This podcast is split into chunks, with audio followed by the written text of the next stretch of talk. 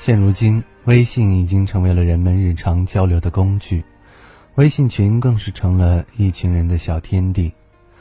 有的人很活跃，喜欢在里面谈天说地，分享自己的悲喜日常；而有的人则常年潜水，缄默不言。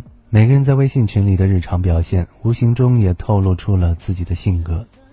那些在微信群里很少说话又不退群的人，通常是以下三种，看看有没有你呢？第一，言浅重情之人。别人稍一注意你，你就敞开心扉。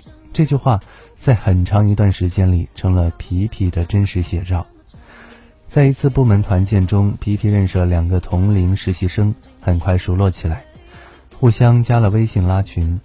皮皮是个十分热情的人，很快就对其他人掏心掏肺，也会在三人的小群里疯狂吐槽。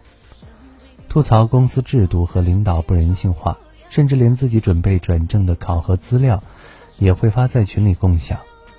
三人的感情也快速升温，很快就迎来了部门的转正考核。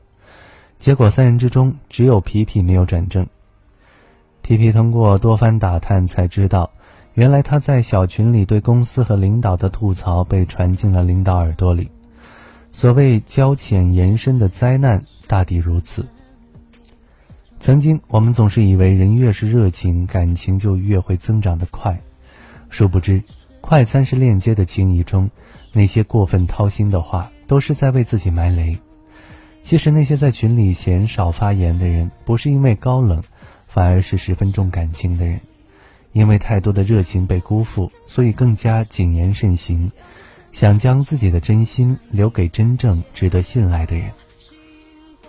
第二。懂得取舍之人，不知道你是否也有过打着学习拓展人脉的借口，加了很多社群，每次打开手机，消息都是九十九加，翻看其中的内容多是闲聊之话，偶尔有几句有价值的话，不仅对自己没有丝毫帮助，反而加重了自身的焦虑。朋友阿斌就是如此，有段时间他特别执着于拓展圈子。遇见厉害的大咖，总要想方设法的加上，以便于混进对方的圈子，获得人脉。进群之后，阿斌想努力的刷存在感，对于群里聊的内容，不管感不感兴趣，他都会搭话，因此浪费了大量的时间和精力。费心经营的最后，不仅没能结交上一个好的人脉，反而影响了自己的工作和生活，将自己消耗的疲惫。慢慢的，阿斌意识到自己以为得到的人脉，实际上让他失去了更多的时间和自我。每个人的时间都是有限的，被别人占用的时间越多，给自己的时间就会越来越少。人的一生其实没必要将太多人请进生命里，圈子越大，内心越是繁杂。定期清理圈子，就是给自己寻找一个栖身之所，活出轻松。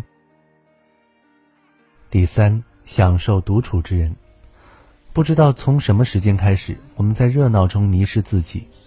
微信群里的八卦带给我们短暂的欢愉，也让我们停滞不前。聚会上的谎愁交错，看似光鲜亮丽，实则是无尽的空虚。